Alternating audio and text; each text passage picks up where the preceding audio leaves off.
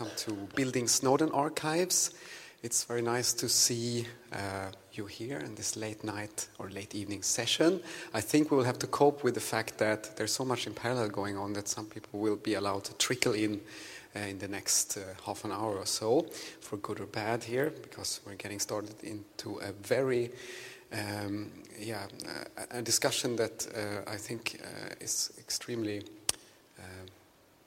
current and uh, important to have and to have a continuation of something that uh, has been running also at Transmediale and other forums for um, uh, many years, of course, but specifically as we're dealing with the Snowden archives for a, for a few years here.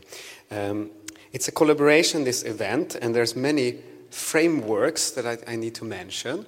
Um, um, it's, of course, a collaboration with the uh, journal Berliner Gazette, and it's part of a series of activities uh, called Diving into the Snowden Archives. In turn, these are part of the New Year theme that Krystian Woznicki definitely will talk uh, to you uh, about Tacit Futures.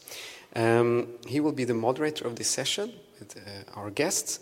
Uh, before I introduce Krystian and ask him to take place here at the lectern to introduce the session in full, I'd like to take the opportunity to really thank you and to thank the Berliner Gazette for bringing this discussion and for bringing the workshop tomorrow to Transmediale and for uh, being able to have this collaboration with you.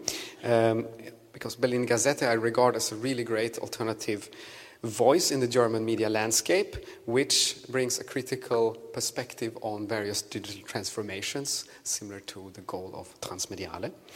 Um, the topic, uh, speaking of, about digital transformations, uh, speaking about the, what to do with the enormous quantities of digital information generated by networked information architecture, or at least distributed in them, um, is of course, one of the topics here.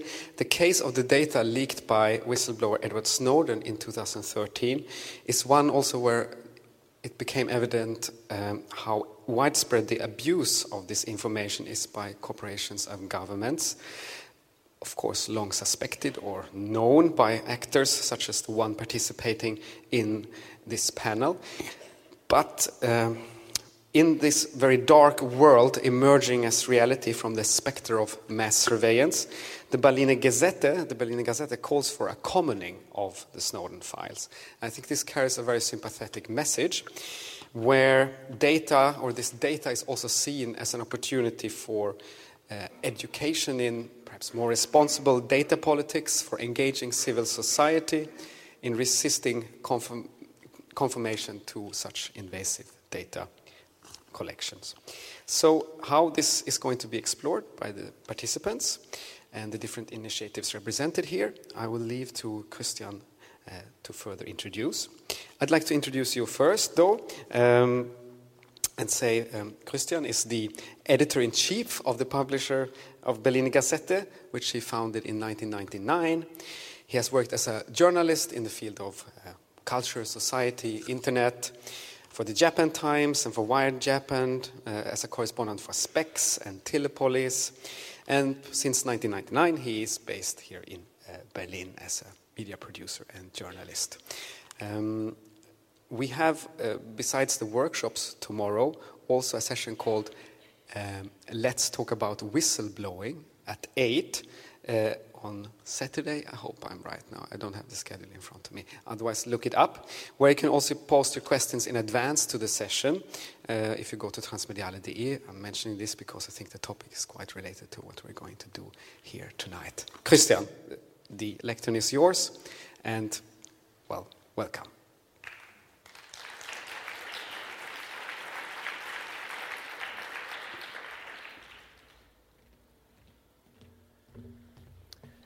Thank you, Kristoffer. Thank you, um, the entire Transmediale team, especially Melvin Neumann, for working with us. In the near future, an estimated number of 700 million people will lose their homes due to climate change and wars. Many of them will escape to the global north, Already today, this mechanism poses pressing challenges. The democratic states in Europe for instance, display ever bigger problems with preserving access to existential resources and human rights. Not only for those who now escape or migrate to Europe in great numbers, but also for those who are already here. And we have to ask can our democracies contain the spreading precariousness as well as the increasingly intransparent control of data and human traffic? The collective action and self organization by refugees and citizens of a new Willkommenskultur are visibly revitalizing the democratic project. Yet such seminal developments are overshadowed by the incidents in Paris and Cologne and by images scandalizing the excess of migration movements. Irrational reflexes are the consequence. A rising populism of anxiety suggests that what's spreading in Europe today is neither a humanitarian crisis nor a crisis of democracy, but actually a crisis of security.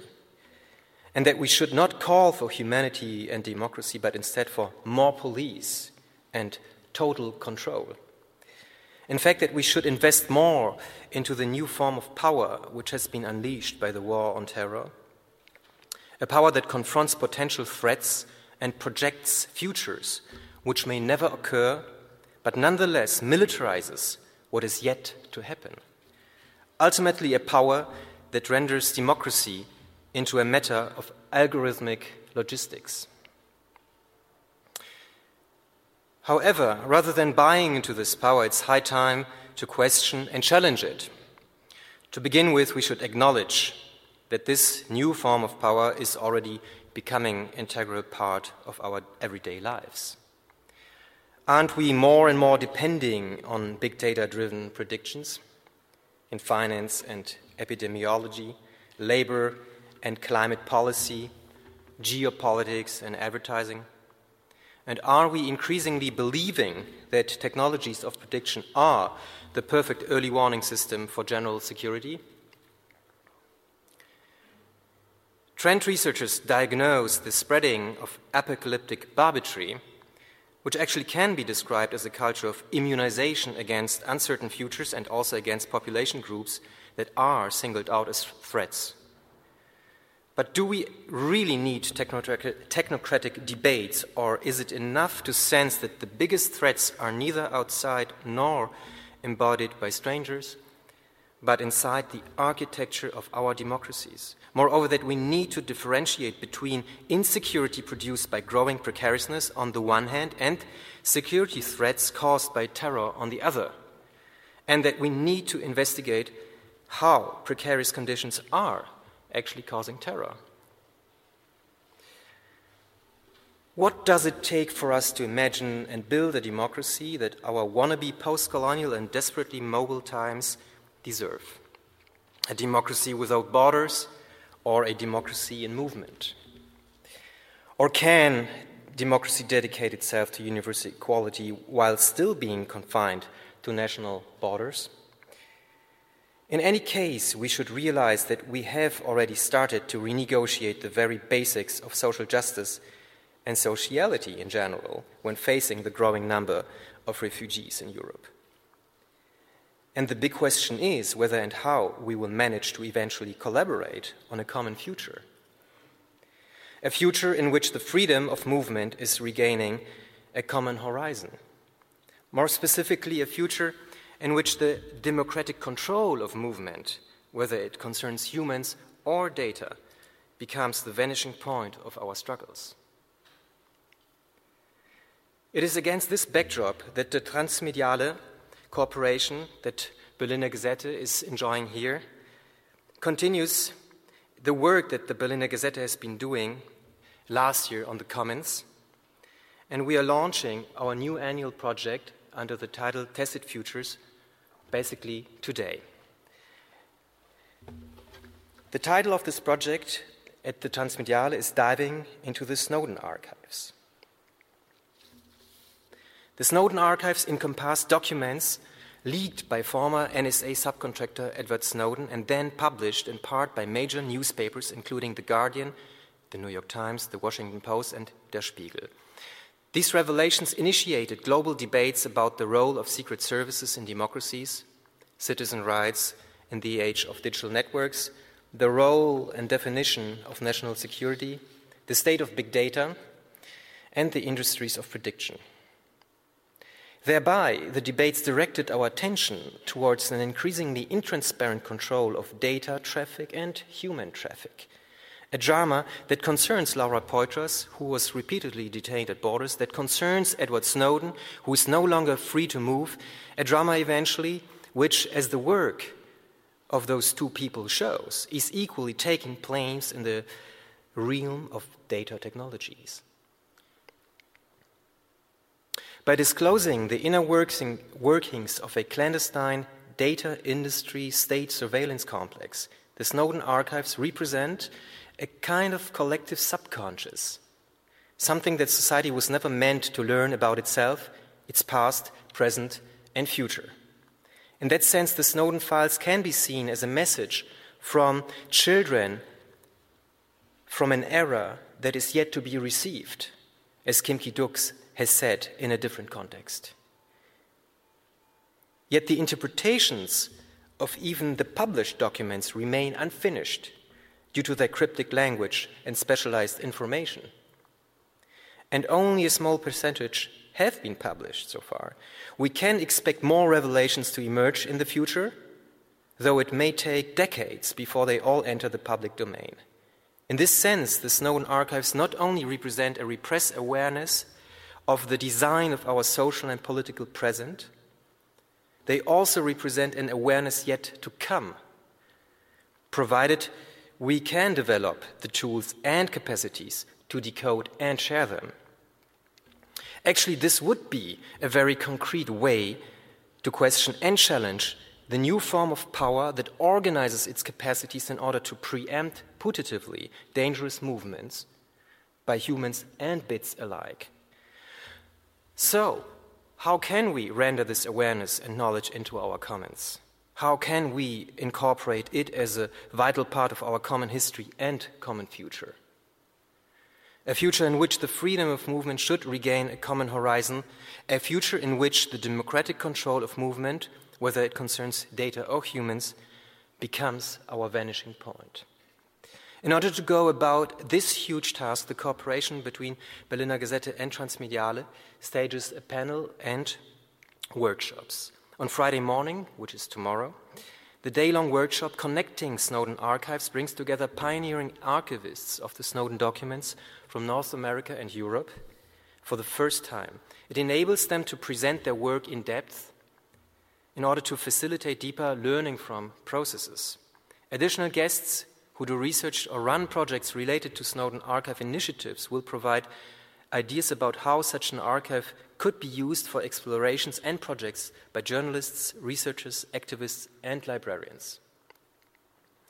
In today's panel, first of all, we will explore Cryptome.org, which is considered the precursor of digital leaking platforms and which has been the first organization to start systematically collecting Snowden documents. Moreover, we will dive into projects such, such, as the Snowden Document Search, the Snowden Digital Surveillance Archive, and the Snowden Archive in a Box. Bringing together pioneering archivists of the files leaked by Snowden. This panel is, at least to me, a culturally significant, a culturally significant world premiere, aiming to reflect the motivations and challenges experienced by each initiative. I'm very happy to open now the floor and to give it to John Young and Deborah Natsios from Cryptome.org, New York. Thank you very much. And please welcome Deborah and John. Thank you very much, Krystian. I, are we on? Yes. We are absolutely delighted to accept the invitation of Transmediale and the Berliner Gazette to join you from New York today.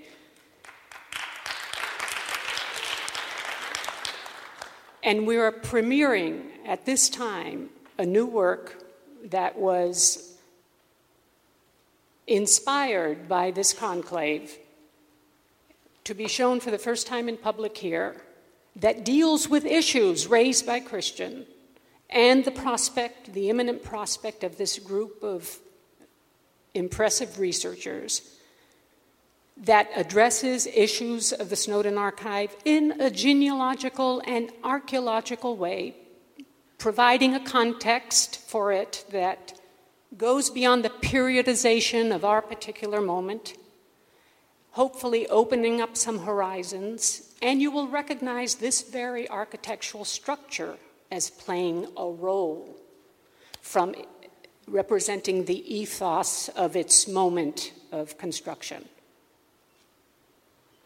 Following at the Q&A, we can discuss further after we have heard from our esteemed colleagues here. Thank you.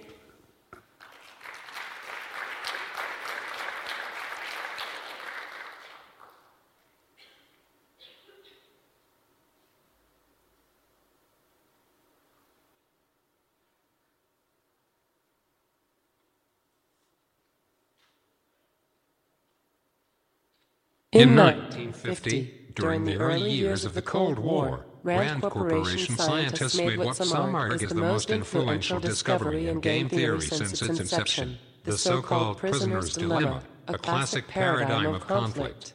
The prisoner's dilemma considers the scenario of one side gaining security at the expense of the common good. We will play the game with two military intelligence agents who are separated by 60 years of geopolitical and technological history.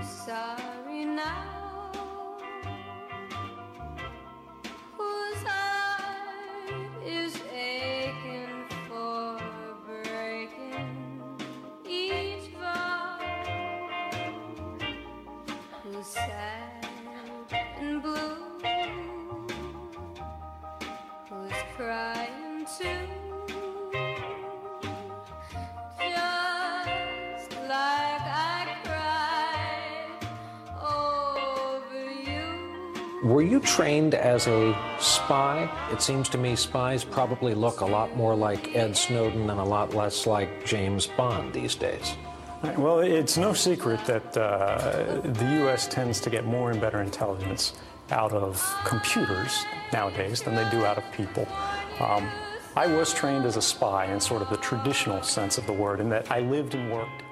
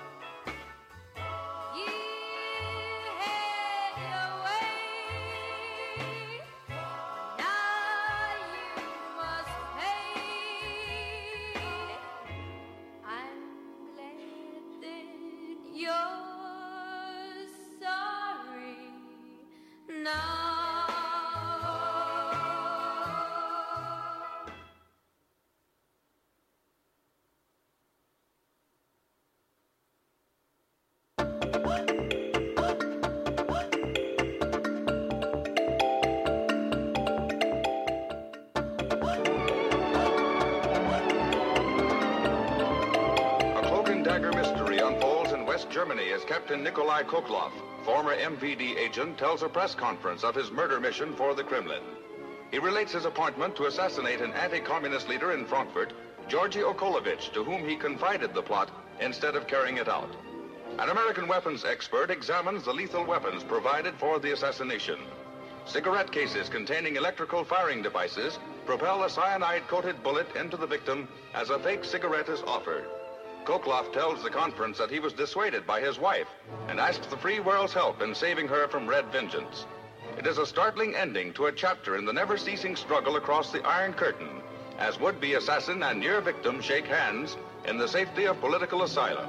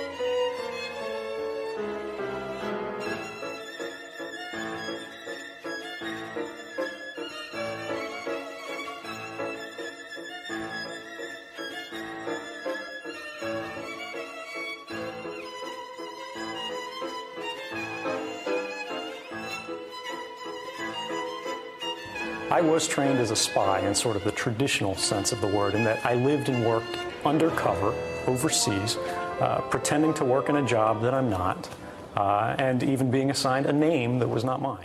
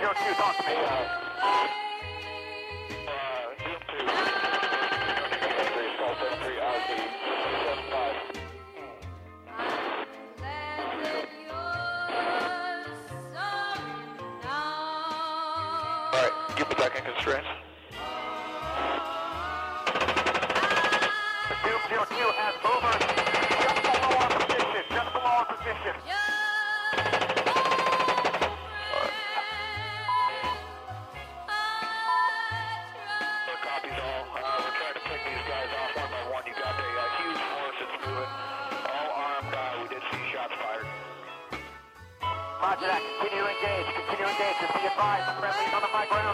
Friendly's moving from the south. Over. Uh,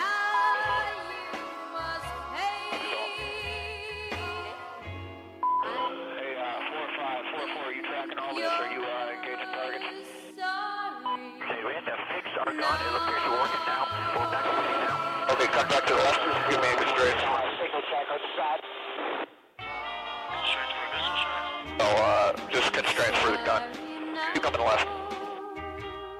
muerto. Está.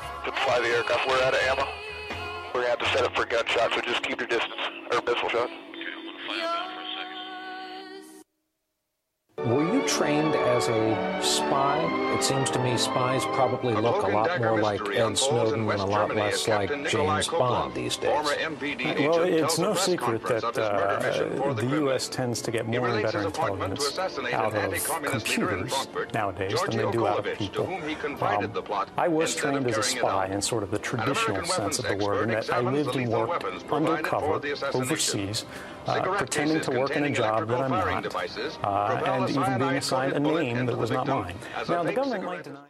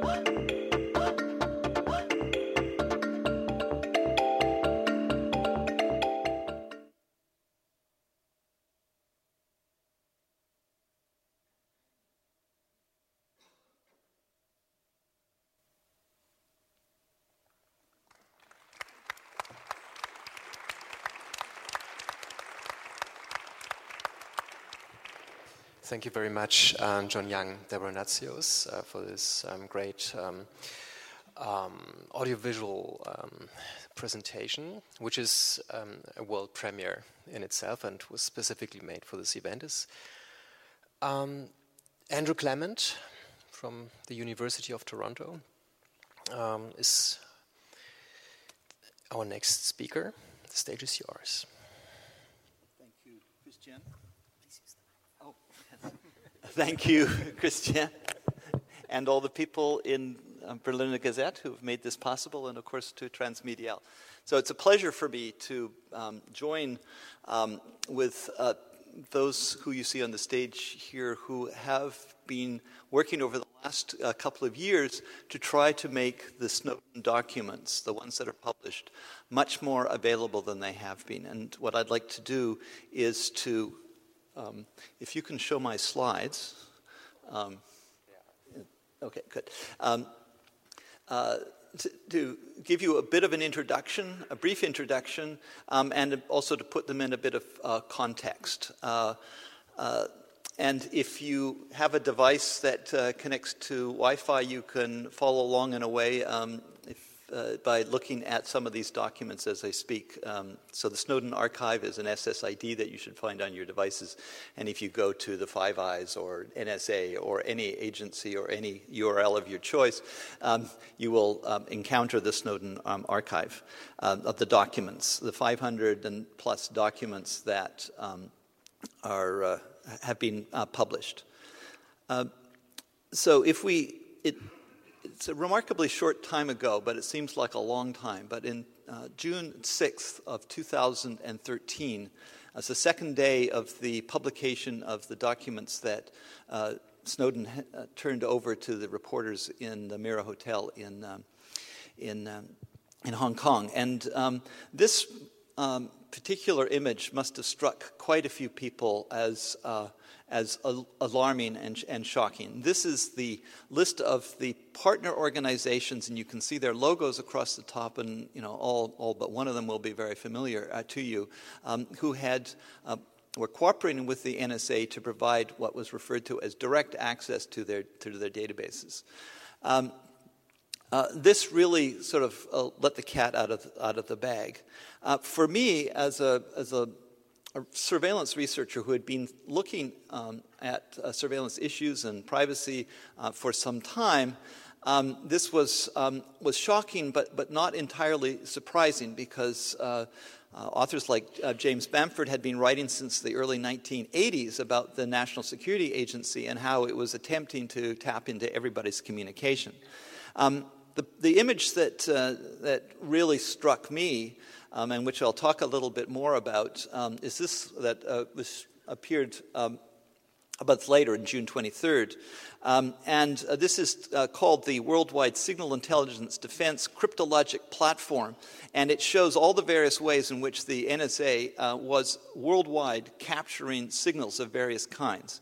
Um, I just want to draw attention to a couple of these. The, the, the first is um, the regional um, uh, dots. These are um, uh, telecom carriers that were working with the, C, uh, the, the, NSA, willingly or not, to provide taps right into their um, uh, networks, into the internet backbone to provide uh, the feeds of all of the traffic that was passing through them.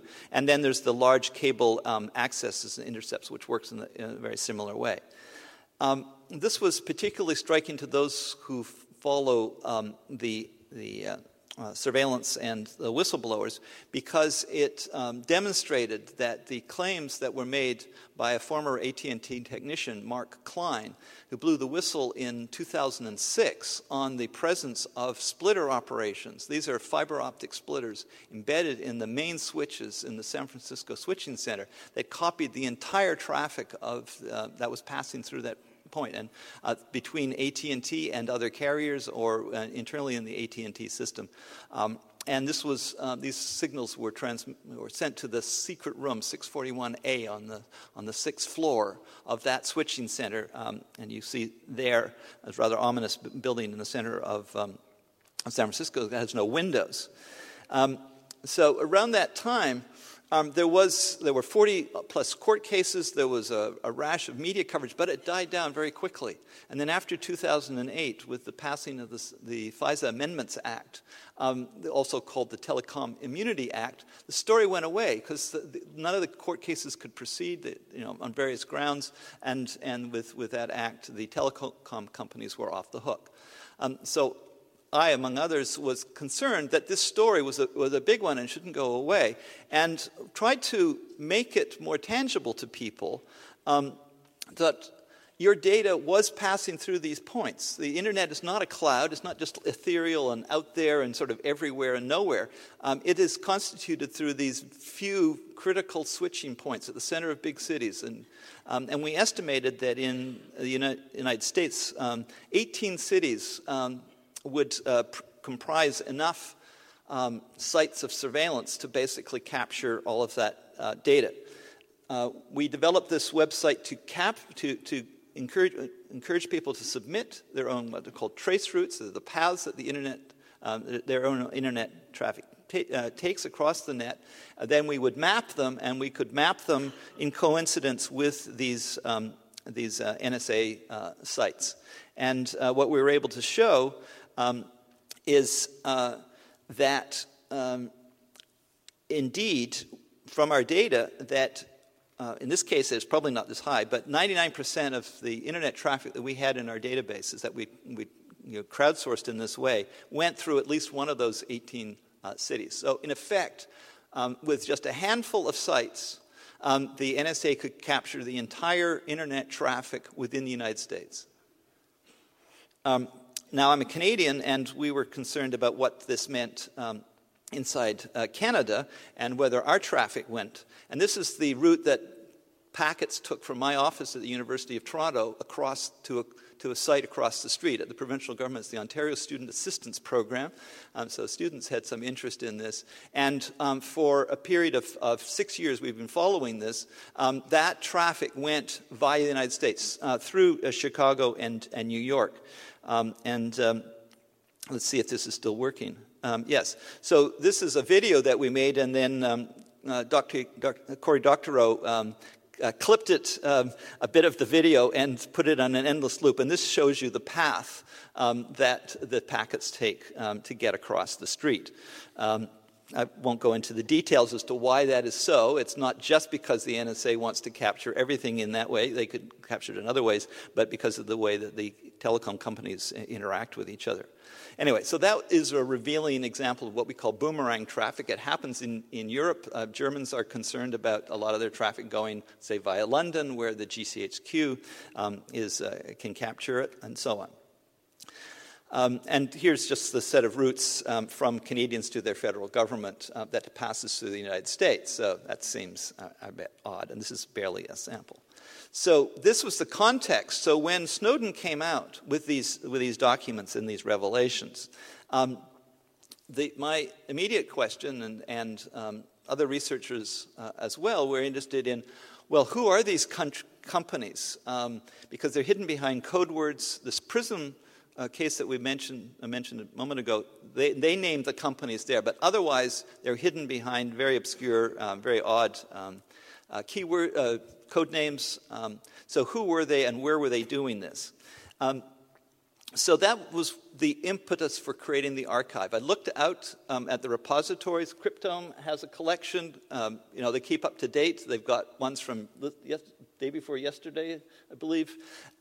Um, the American Civil Liberties Union, uh, the Electronic Frontier Foundation, they collected repositories, so they listed them all, but you couldn't search them. So you couldn't look across and see all of the documents, say, that had to do with the PRISM program or that had to do with this cryptologic platform.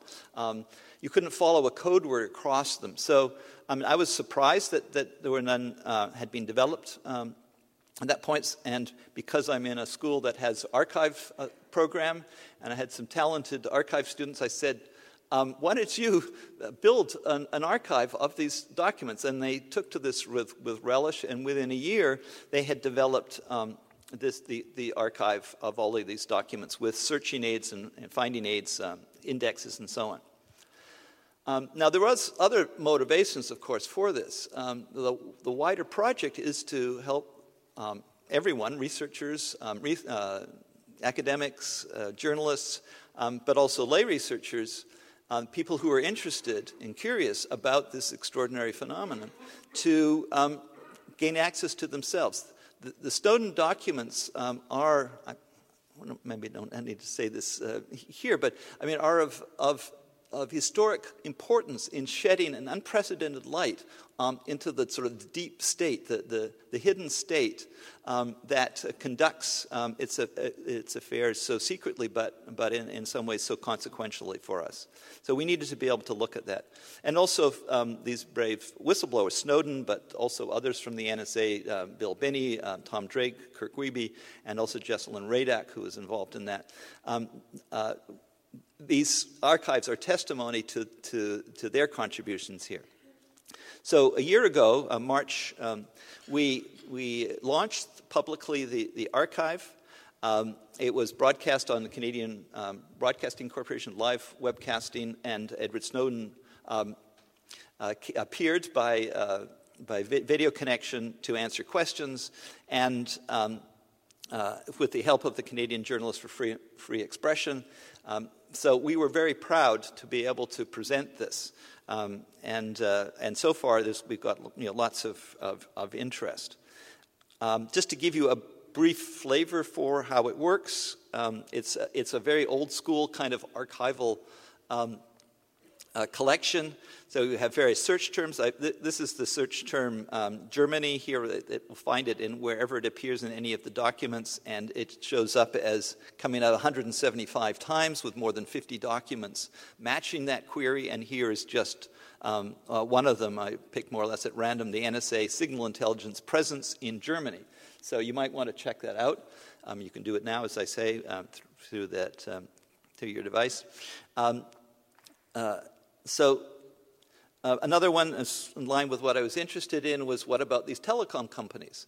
Um, in last summer, um, the New York Times um, published um, this document called uh, NSA uh, Special Source Operations, various documents. It, it combined them and wrote um, this story: um, AT&T helped the U.S. spy on internet on vast scale. it also mentions the other large U.S. telecom provider, Verizon. This is a map in that collection um, of, uh, you know, of, of, key sites, um, but under the code name Stormbrew.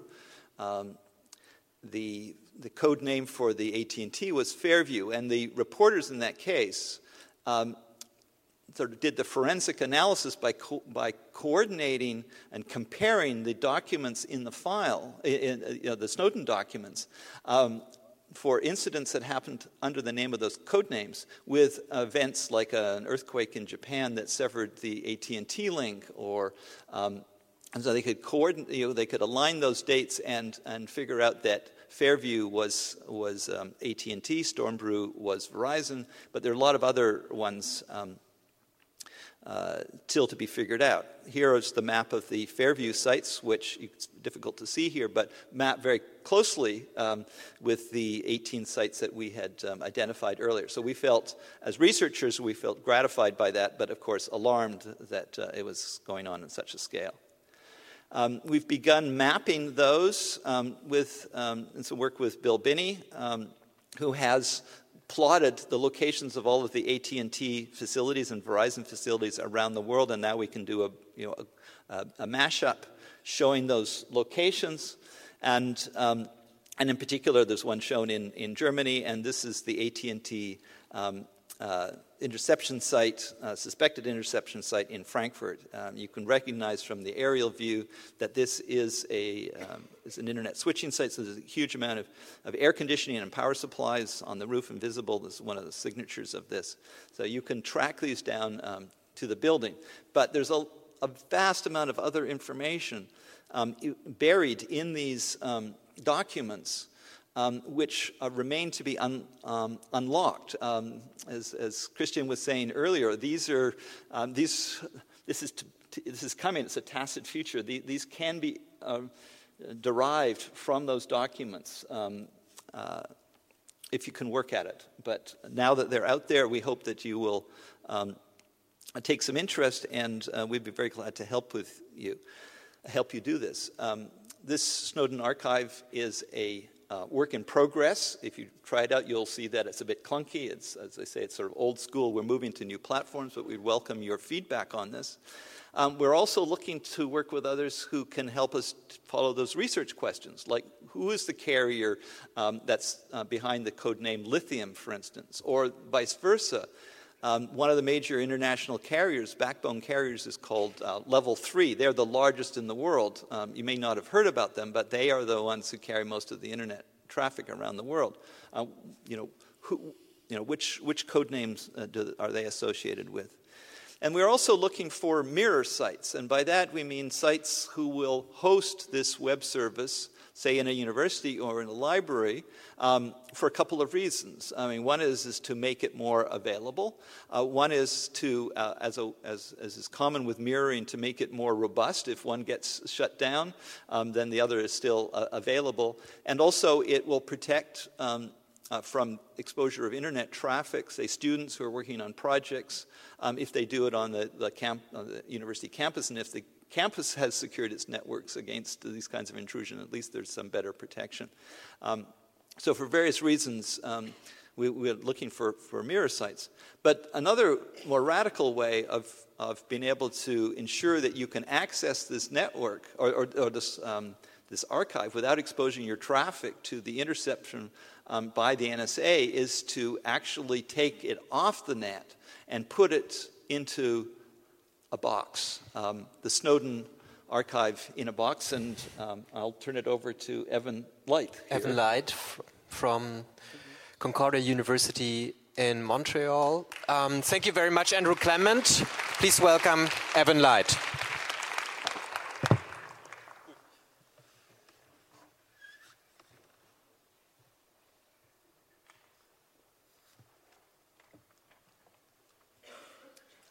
Thank you to Krystian and uh, Berliner Gazette and Transmediale for having me back in Berlin. I was here in October for the Uncommons uh, conference. Um, I'm a privacy researcher at the Mobile Media Lab at Concordia University in Montreal. Um, this whole project of the, the archive in a box came to mind last year, uh, shortly after the, the web version launched. Um, I thought, I want to use this, but I don't want to get tracked while I use it. And so I started thinking about, okay, how do you do mass surveillance without being surveilled? At the same time, I wanted to look at the, the, some of the issues that WikiLeaks had, with especially the WikiLeaks, as known as the WikiLeaks embargo, where the U.S. government pressured um, PayPal and numerous credit card companies to cut off donations to WikiLeaks. And so they were essentially shut down for a long time. Um, and tried to BitTorrent a one terabyte file of their entire archive, which nobody was really able to download. So, how do you circumvent attempts to crush dissent like that, or like den- denial of service attacks, um, things that the internet is prone to? Um, thirdly, how do you do that and also teach people what surveillance really looks like? Um, my answer to the first two questions was just get the fuck off the internet. But how do you do that? And for me, it's increasingly the idea of using really small computers to communicate amongst small groups of people. So if you pull out your phone or your laptop or tablet or whatever, you'll see a Wi-Fi network in here called Snowden Archive. There are lots of Raspberry Pis scattered around this building that look like this, and there are in other forms, a couple of suitcases around. Um, so almost anywhere in this building, you'll, for the week, you'll see the Snowden Archive Wi-Fi. Um, if you go to any website, for instance, nsa.gov, you'll get to the archive that Andrew was talking about. Um, and nobody will see you do it. This is a, a picture of the, the first archive, um, which is this kind of suspicious black suitcase that I travel internationally with. It's right here, and several of you are using it now.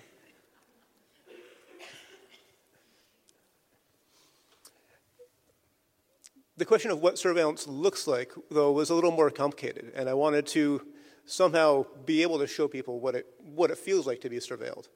Um, and if we can get a camera on the suitcase, I'll show you that you're being watched. And this is what happens when anybody, anybody uses the internet. You're being watched quite transparently. This is all the conversations happening between people's phones and the servers in this suitcase right here. Just, well, actually, one of these that's in the suitcase. So surveillance, it, it's, it's something fairly easy to do. Um, this is done with maybe $60 worth of hardware and free open source software. Um, governments do this with billions of dollars, um, and people who really have technical expertise. I'm not a programmer, I'm a former systems administrator, a privacy researcher. I did this without an incredible amount of technical expertise. This is another installation. This is, a, I guess, the first installation outside my boxes. Um, in October, I built this at Cambridge University um, at their, their ethics, the big data research group, asked me to build a stone archive for them. So they have one on sort of permanent installation that they use for teaching. Um, we're hoping that anybody else out there who wants to host an archive can do so too. Um, for the time being, if you email me, I'll send you a link to download the image. Um, you can buy a Raspberry Pi and an SD card for $70 um, and have an archive of your own, host it wherever you want. Um, potential users, human rights NGOs. Um, a colleague who, until recently, was at Privacy International explained to me how when he, he does legal research and he's building cases against GCHQ, he knows he's being surveilled. He knows that his search terms are being watched, that they're paying attention to how he might be building legal arguments based on the kind of research he's doing online. And so this kind of thing could be really helpful. Again, academic researchers, like Andrew said, um, some people don't want to be surveilled. They don't want to be maybe pigeonholed into the idea that they're doing something wrong by doing their research. Um, I want it to be used as a, a, tool for surveillance education, to be able to show people really what surveillance is. And so anybody out there who wants to do something, something similar can do it with one of these or build something like it. Um, also, public art interventions. I've used this at, uh, at a couple of film festivals, um, doing sort of public installations on surveillance in places that people don't necessarily associate with mass surveillance. Um, and also libraries and public universities. We're working with a couple universities in Canada on um, setting this up as sort of a I guess, a, a, way that you can get around bureaucracy and not have to ingest a bunch of taboo data into your university bureaucracy, but that you can just plug in a box and have it be there. Um, like it is here in this building without anybody's really permission. Um, we've offered the Snowden documents to everybody. And lastly, you can visit the archive online um, at snowdenarchive.cjfe.org. And if you want to talk about this or get a link to download the image, um, you can email me. You can find my PGP key online. That's all. Thank you very much, Evan. Um, we'll get back to you and any other of the things that have been presented so far in the Q&A section, which is coming up in about 10 minutes now. The last presentation is um, by MC McGrath. I'm very happy to um, give the floor to you. Please welcome MC McGrath.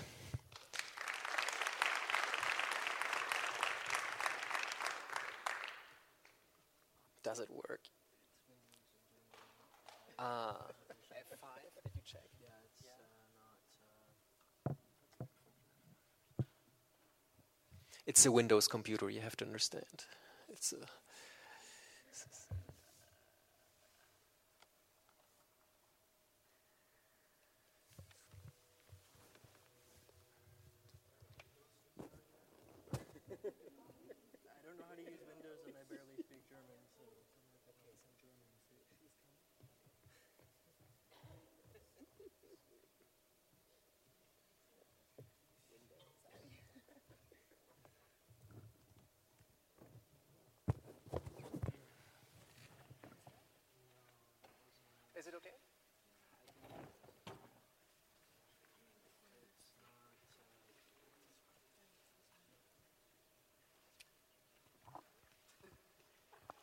about that. Um, so I'm MC and I work on Transparency Toolkit, making free software to help people collect and understand documents. And one of the projects that we worked on along with uh, Courage Foundation is a searchable database of all of the uh, published uh, Snowden documents. And I'd like to start off by talking about one of the dynamics that these documents bring up, and that's the challenge of keeping data private. It's really quite impossible to protect all of your data from all adversaries in all situations, all the time, forever. Uh, so instead, the goal when trying to keep information private is simply to raise the costs of accessing information, to make it take more time to access your data to make it take more money to access your data, to make it take more computing power to access your data. And when these costs are higher than the price adversaries are willing to pay, then that's good. And when these costs are lower than the price adversaries are willing to pay, then your adversaries will pay the price and get your data. So in the case of groups like the NSA, that's groups that are very rich in terms of computing power, money, and time, the threshold for this price is very, very high. So, if security is about raising costs, then I think transparency is in some ways the opposite. It's about lowering costs, about lowering barriers to accessing information. It's about making it so that more people can use data more easily. So it means specifically reducing the effort, the skills, and the resources that people need to access and understand and use data. Because information that requires expert knowledge or lots of advanced technical skills or monumental resources to use isn't really open or accessible. We need anyone to be able to use information. But unfortunately, just like it's impossible to have a perfectly secure system, I think it's also impossible to have a perfectly open and accessible system. But we can always continue to do better and lower these costs one of the things that the uh, Snowden revelations did a great job of was lowering these barriers to accessing information about surveillance programs. Before Snowden, the only people who knew about things like PRISM or XKeyscore or any of the other programs that came to light were people who had security clearance and worked for intelligence agencies and were reading these classified documents as part of their work. Uh, so usually people at Five Eyes intelligence agencies, but of course also their, uh, their adversaries have powerful intelligence agencies and probably had ways to get the data on their own as well. Um, so while the data was accessible to the NSA and their allies and their enemies, it wasn't accessible to the general public and even some people who are uh, supposed to be holding intelligence agencies accountable, like people in Congress. But now, thanks to Snowden and all of the journalists working on these documents, information is openly available on them on the public internet. And as a result of this, these programs are being contested in court and discussed in legislative bodies. And big tech companies and many other groups are starting to encourage the use of encryption much more broadly, which raises the cost for the NSA to get our data. So transparency starts to pave the way to accountability. But, well, the Snowden story showed the world that the NSA and other intelligence agencies and what they're doing, they didn't it's not really an ideal situation for making the documents more accessible because there were hundreds of journalists working on these stories on many, many media organizations all over the world, and they were just publishing these articles. These they were publishing articles in the documents, and they were posting the documents on the articles, and these were just scattered everywhere. Um, and there wasn't a central location where they were being published, and there wasn't a standard format. There are presentations, there are internal reports there are wiki entries, there's all sorts of different formats. And to make matters worse, there were some documents that came out over a period of time and were split up, like the Prism revelations came out over several different stories and were split up into pieces. So it's difficult to get a full comprehensive list of some of the documents. And in some cases, there were documents that would come out, and there would be one version where there was one set of redactions, and then later, there another media organization would release another version with another set of redactions. So even if you found the document you were looking for, it might not be the right version or the most complete version. So in 2014, I started looking at this about a year after the revelations that are coming out, thinking there must be some repository of all of them in one place where all of these are easily accessible in a nice format. And I didn't really find much. There were a few repositories, but none of them were searchable. None of the documents couldn't couldn't search through them or go through them easily. They were just lists of documents at best, often very incomplete with inconsistent criteria for getting the documents included. So I was a bit frustrated because this is one of the most important sets of documents, but there was no decent archive of them. And several journalists who were writing stories about the Snowden documents were also talking with me about how it was very challenging for them when they were looking for documents that they knew about that were published to even just find those documents so that they could reference them in their research. They couldn't find them. And how they wished that there had, was a central repository for published documents to make it easier to browse. So we started to build a searchable archive of all of the published Snowden documents to get them in a more consistent and accessible and searchable form. And we soon joined forces with Courage Foundation um, to work on this archive because they have this fantastic list of documents on their website. Um, and this is the Snowden document search that we made. Um, it lists all of the documents as well as various bits of related information. And of course, it's possible to search the full text, both all the fields where you can filter by various dates of release, things like that. So it is, for example, you could search for XKeyscore. score. What? Apparently, it's uh, down. It was working, I mistyped it too. Anyways, I'm not sure what's wrong. It was working just fine before. Um, but normally you can see you can see because it was already loaded when before it broke um, all of the documents um, in there's a list of all the documents and you can see the um, there's bits of the text that were extracted the um, summary of the documents um, when you actually open a uh, document page, it um, yeah, well you can't see it, but it has the uh, PDF of the documents themselves, the PDF of the documents themselves, and the full text, and all of the articles where you can view and browse that all in one place. Um, and there are also categories on the side, um, things like the agency that the document involves, uh, the code words mentioned in the document, the topic that the document discusses, uh, the countries mentioned. So um, you can see all the documents that mention Germany, for example, um, the SIGINT, the SIGINT activities designators, the IDs for facilities used to collect signals intelligence. And some of these were automatically extracted, like SIGADs and classification headers, because those are in very standard formats in the documents. We automatically extracted them. And others uh, were manually tagged, like the document topic, and others are both automatically and manually tagged, like the countries mentioned. So, since launching this in June, we've heard of a number of people using the Snowden document search in interesting ways. For example, we've heard of lawyers using it to find all documents to, that they need to uh, mention in a legal testimony, and we've heard of programmers using it to find technical details about different attacks that the NSA uses, like quantum insert attacks, um, so that they can build software to detect them.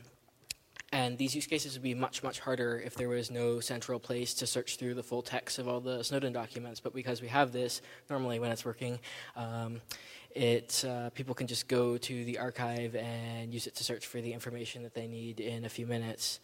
Um, so with this, we've made a lot of progress towards an accessible, usable repository of documents, and this extends beyond just this one archive too, because all of the tools that we made for this um, can have been and are um, being used to uh, build similar archives and we've turned all of the software that we built to make this archive into free software that anyone can use for any set of documents to get them into a more accessible format. So we use, um, so we made tools so that people can easily extract text from documents, um, extract different metadata, process them, as well as a search software which we've used um, and a number of other document sets like uh, this one uses the same exact search software.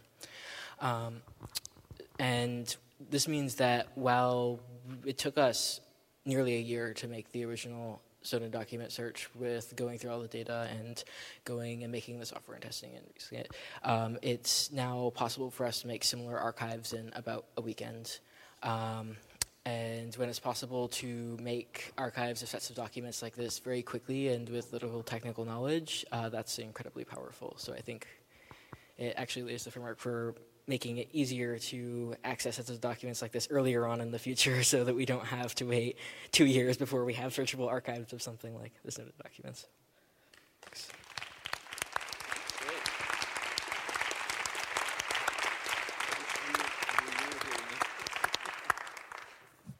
Do you have a question? No. Andrew, no comment? Are you free to, if you have? I'm, oh, se I'm serious. All I was saying is I wish I'd known that you were doing that before I started. Yeah, maybe, maybe you felt the same way. That's the very interesting situation that we're in basically everybody thought there was nothing out there, let's do it. And so, yeah, that's. Um, yeah, us together. exactly. So now you can talk. Um, but before you guys talk, or maybe not, but um, yeah, well, there is already somebody. I was hoping for that. Please. Uh, I arrived here and then I saw the Snowden archive Wi-Fi. And I was delighted that I could connect on it and that I could browse once these uh, famous uh, archives. Uh, and then a bit later I thought like, oh, I'm going to check once on the network. uh, and I do Avahi Discover and I can see all the other people which are connected to that network you were introducing that you use a Raspberry Pi, and then I thought mm, maybe I just try to log in once in the machine of uh, uh, that you're carrying there, and I tried the default password, eh? Pi at the IP address, and I try Raspberry, and I can connect to your box. Then uh, I think like, oh. Shit, I go to the downloads folder because I thought mirror, mirror, mirror on the wall. Eh, I take it in, I take it all, and I can distribute it somewhere else. Maybe in another archive, in another uh, GUI. And the downloads folder was protected. But then I thought, like, oh, maybe I should try to go root. And I went root huh, to. mm, and uh, in that root, there was no password. And then if I go to the downloads folder, I can take it all. So I'm very interested in cryptography and in archives and in sharing archives. I'm interested in spies revealing documents. But of course, you have to also realize uh, once people are entering certain archives uh, and also redistributing them, that at least you have to somehow also uh, protect uh, their identities logging into uh, your uh, machine. So I was wondering whether we only talk about uh, reverse, uh, or that we can also talk reverse uh, crypto and not only like taking what the NSA was. Uh, uh, that's, uh, I don't know. I was a bit. Uh, Yeah. so please remove my MAC address because I don't know how to do that. No, I'm, I'm really happy that you did that. That's, I, I left it open on purpose and to some extent because I, when I distribute it, I want people to be able to secure it in their own way. So everybody can have their own default, their own passwords, their own level of encryption that they want. It comes out open as is um, and with no guarantees like any other free software. Um, but you have a good point. I think if anybody runs it on any sort of scale, if they, they, they should protect it. I've left it open more or less on purpose.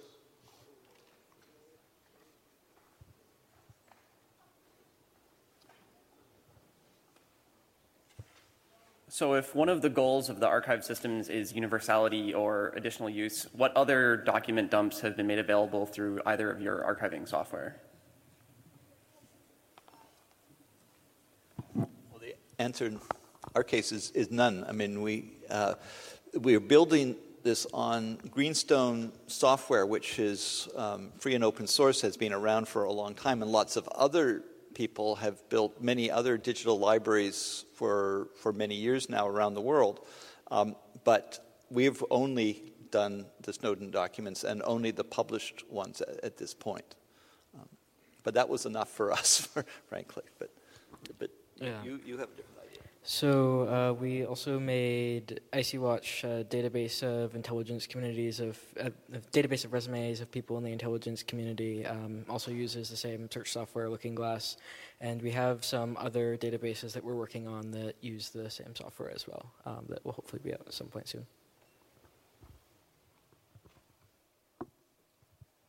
And just to follow up, on one of the ideas of, of the in the box version of the archive was to sort of put an idea out there for people to do similar things with other archives. For instance, for parts of WikiLeaks to be distributed as their own standalone archive, so you can do research on a set of cables without having to go to the WikiLeaks site every time. Um, seriously cool panel. Um, interesting. I love Transmediale, and I'd like to uh, particularly welcome John Young and um, Deborah. Um, because we're in a digital media festival, um, I'd like to ask this is more to Deborah and John. How do you think you can maybe reach out and inspire to other media workers, activists, artists, so we can have these kind of interesting crossovers? I really kind of was very intrigued by your introduction there. So this is kind of interesting that we should have you here in Berlin, and I think it's also very inspiring how we can have these interfaces crossing over how do you see it here, like when you were coming to Berlin?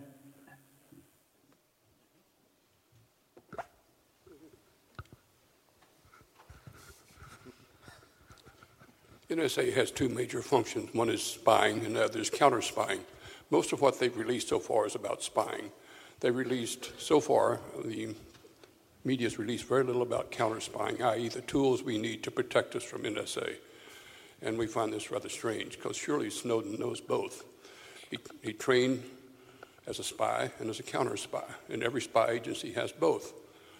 And you can't have one without the other. And so that we're, we're crippled right now because we got about 10% of the so called total. It's nearly all about spying, but very little about counter spying. We don't know if that's going to ever be released or not, because that's some of the most classified material they have is how to prevent being spied upon. And so um, we're frustrated right now. We, have been covering counter spying most of our career in Cryptome. Uh, that's cryptography, uh, COPSEC of various kinds, and the technology of that. And we've received very little technology from these releases. We've had a lot of narrative stuff, mostly about civil liberties, and which is fine. That's what, probably what interests most people. The thing is, is that we can't protect our civil liberties unless we have the tools to do so. And before 911, we were getting a lot of material out of NSA about that. After that, it stopped, stopped dead, because they actually wanted to protect the American people by educating them with technology against counter spying, and they wanted to do that in a broad based way. They since withdrawn from that uh, by command of people above them, primarily the military. So that right now, we're, we on the counter spying side, i.e., the technology side, are very frustrated that they're not releasing this and what we heard is that they'll probably never release it because it's too classified. And um, however, we do think that what's going on now may increase public demand for counter spying information because we really do need it, not against NSA, but against everybody else, including commerce people. We really do need to find some way to stop the acquisition of massive amounts of data by commerce. And we don't have those tools. NSA has those tools. We've made a number of FOIA requests for it. They will not release it. And we think they're being negligent to the public by not releasing the tools we know are available. We know the companies have that technology, but it's too lucrative to sell it to NSA and not to the public. And so I think that what we're engaged in now is a public awareness of what's being done to you. And there is technology to stop what NSA is doing against us if we demand it. But if we don't even know it, if it's available, we won't do it. Deborah, um, may I ask you to perhaps go a little bit into um, the ideas behind uh, the clip, the 80 minute clip that we saw at the beginning? What kind of. Well, we are frustrated because there's a second secrecy regime in place at the moment, and that is a secrecy regime imposed by the stewards of Edward Snowden's cache that is, his media proxies who entered into an agreement with him that is, that is uh, somewhat obtuse, not well known by the general public, what was agreed to. At the moment, there is no transparency about the fullness of this archive. It's become very mystified, and the proxy agents are mum about it. Is it because Edward Snowden is negotiating a return to the U.S., and the authorities have threatened his future prospects. If there are any more more serious disclosures, perhaps of the sort John Young has mentioned, technological disclosures. So we find that we're at a moment where we're looking for another leaker from the proxy group to do a second uh, iteration, second generation disclosures to the public, to the public domain. there's a great reluctance to acknowledge the public domain and serve it with these taxpayer paid documents, which the NSA trove are ta- paid by US taxpayers. False tallies, plus or minus false tallies, the piece you saw earlier. We choose to track two agents of state militaries spread 60 years apart and yet related to each other. And we position them as a literary uh, uh, device in this prisoner's di- dilemma engagement with each other.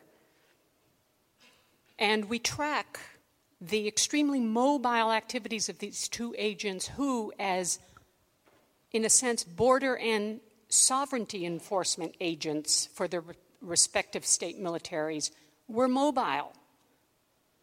Nikolai Khokhlov, of course, in his era, is moving around those Eastern European spots where he was always under alias, assuming an alias of a state not his own, and that was the game, the national state, still with those strict borders, so your identity was state bound.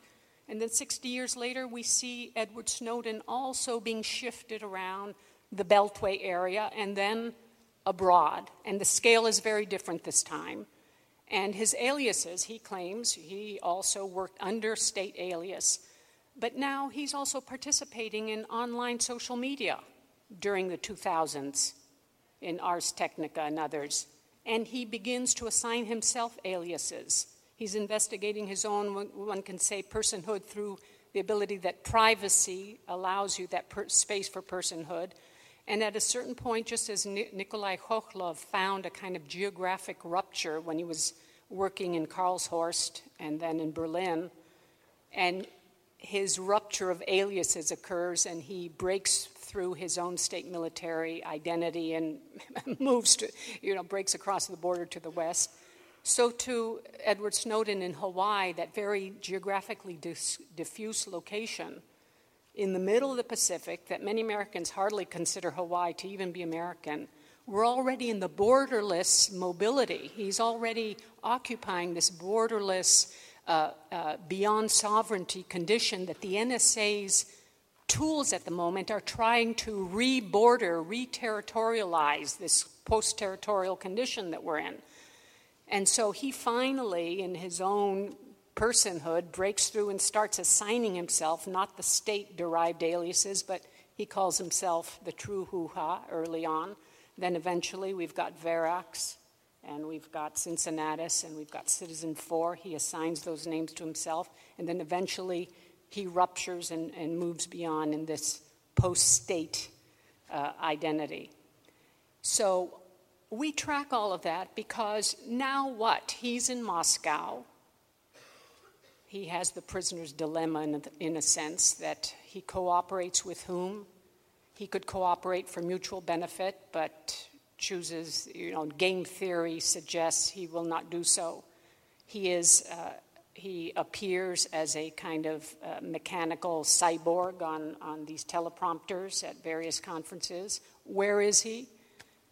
His trove is now in the hands of his media proxies, and it is under an opaque veil where there's time released kind of proprietary material that's part of a supply demand uh, economic model. They are, you know, Intercept and others are, they've made money, they've published their books, they've made their movies, they've won their awards, but they continue to deny the, the public realm, the public sphere, the idea of the public domain.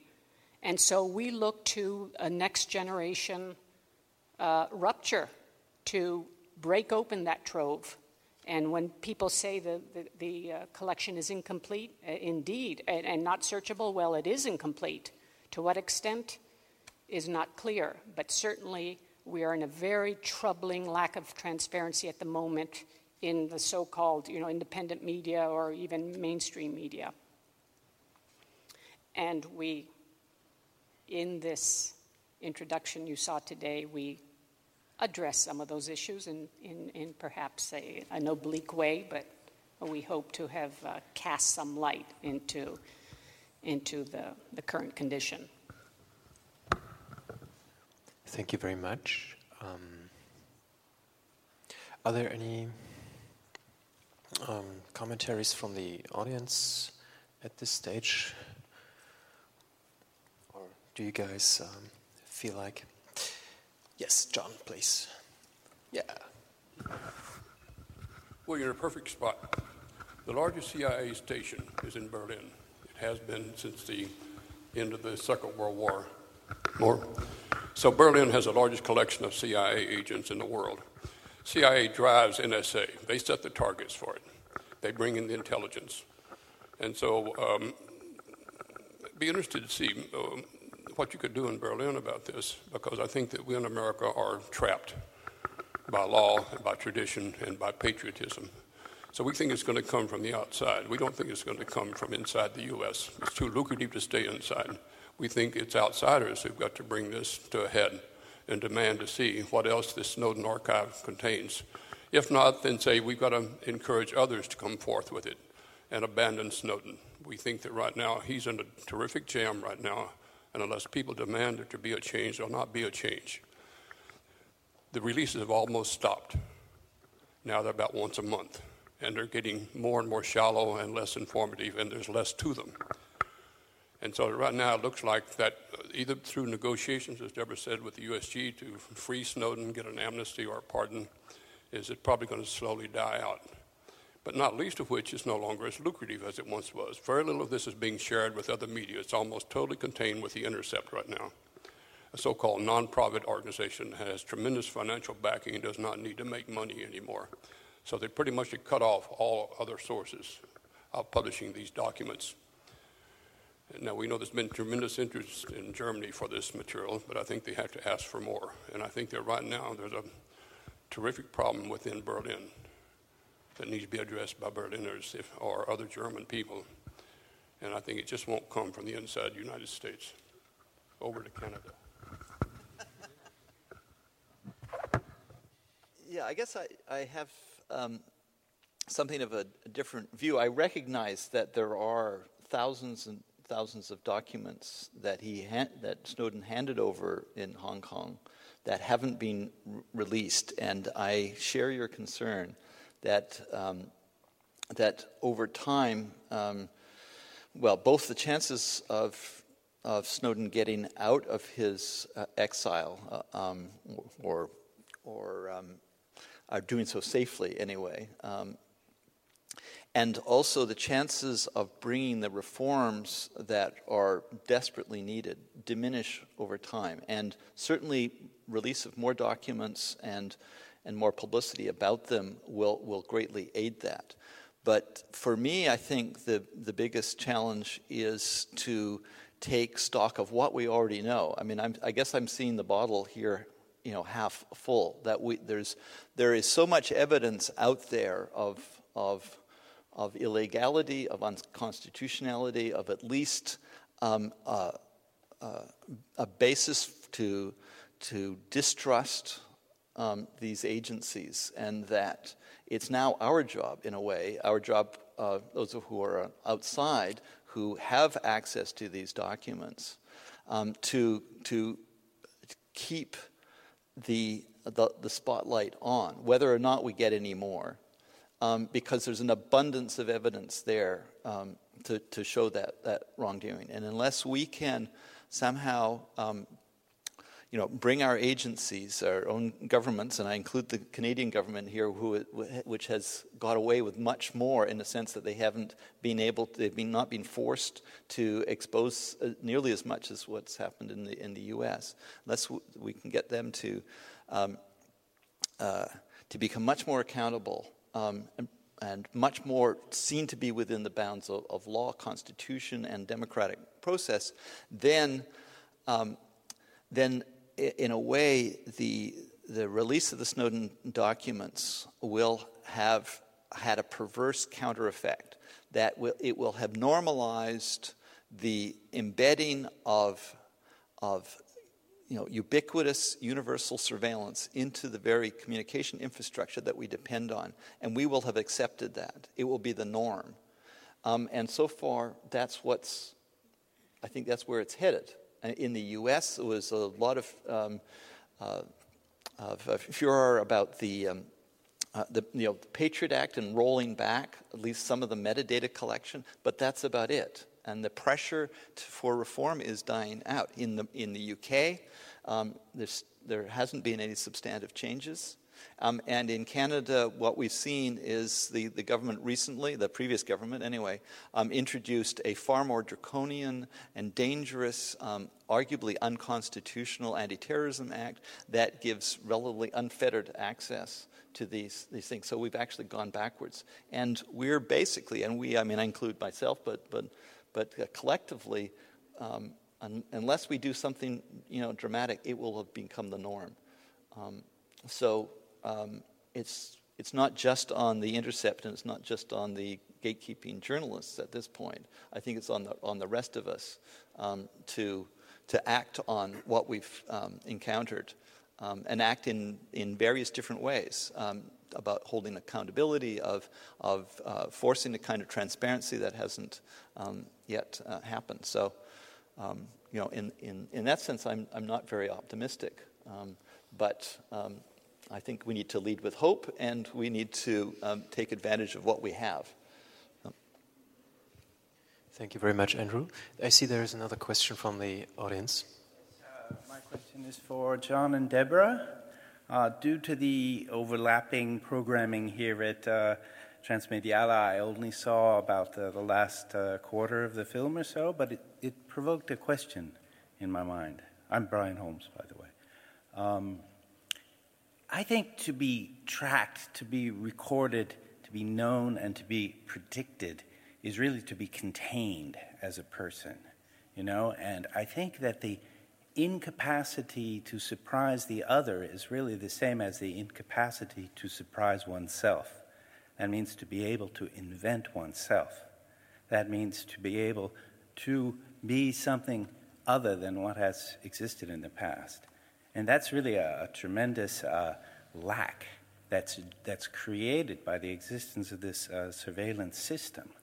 I think that in the past, during the Cold War, there was a period where this problem was recognized rather massively, and there were many different aesthetic, political, psychic, psychological strategies that were developed to try to overcome that. I saw in the film a, a um, such an attempt, as a matter of fact, by tracing the geography of control and tracing the, the formal structure whereby that, uh, that geography is exceeded and where, whereby uh, you know, positions within kind of topological structures of control are reversed.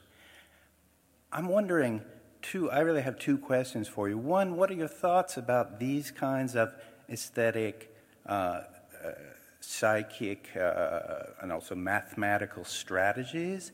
And second, to, to what do you attribute the lack of such an aesthetics today? Because it's really very rare, despite, the, despite what, uh, well, what we have known for years, namely that uh, the structure of control that we live under now is every bit as intense as the one that marked the, the Cold War period. Thank you very much. Thank you so much for that question, and it just uh, chills me and, and, provokes me. And you know, one hopes in the theme of this, these sessions over these number of days, conversation piece, conversation, that conversation is a portal to perhaps rage or more uh, robust forms of engagement, participation um, um, an active position, uh, and that as we both operate out, out of New York, we look to the culture industry to get beyond the neoliberal cultural moment yeah, and start right. producing tools, tools of the sort that you're suggesting were actually in an active, uh, as an act, used as active verbs in, a, in that particular mo- moment, that particular periodization, because too much cultural production is just a discursive uh, in, entitlement and uh, a kind of onanistic project that does not get beyond its own erotic pleasure of hearing the conversation. So I look forward to these sessions over these days to galvanize people into other modes of, of participation and engagement, as we've seen from these researcher and activists here who are really getting their toolboxes in order and uh, uh, uh, offering them uh, to a, a larger uh, public. We can't end up in cultural dead ends. You know, it's very chic and hipster-ish, but it's you know a death, small death at, at an ele- you know a very elegant death, admittedly. But you know, uh-huh. we, we, we don't want to die just yet. Uh-huh. thank, thank you. you very much. This is uh, I take this. Thank you. I take this as the closing word from the panel, um, uh, which I'm going to close right now. It was very, um, yeah, exciting uh, for me, and I hope for you, for you as well, to to be with us um, here tonight with uh, those, um, yeah, pioneers um, of, of archiving um, the Snowden leaks and, of course, also of researching around those issues. What I take um, home, among many other things, is that I think we are very much challenged uh, to um, deal with a variety of, um, let's say, temporal tracks. Yeah, we have on the one hand the material at hand that's already out there and this uh, um, material is taking time to be um, processed. It's um, I don't know how many years, but it depends definitely on our um, yeah ambition also to really process that material and to also um, politically also um, look for the necessary uh, implications, which is yet another uh, project for the rather, I would say, distant future. I, I would love to say for the near future, but I think it'll take a little bit of time to actually find the, the right political implications to struggle for them, I mean. Um, and on the other hand, uh, which has been also um, uh, been raised on this on this panel tonight, is this entire issue of that uh, of, of, more than 80% or 90%, I don't know exactly how much of the actual leaks uh, that's, that's, that Snowden um, um, collected uh, is, is still unpublished. So um, this is yet another temporal track uh, with with yet another uh, variety of, uh, of, of challenges um, awaiting us, and this is, I guess, this this kind of um, complexity that that that that we have to deal with, um, rather than as just Deborah said, uh, uh, um, making it you know, making it quiet, uh, the quiet way and die. So yes, thank you very much for listening to us, and um, please um, please uh, keep in touch.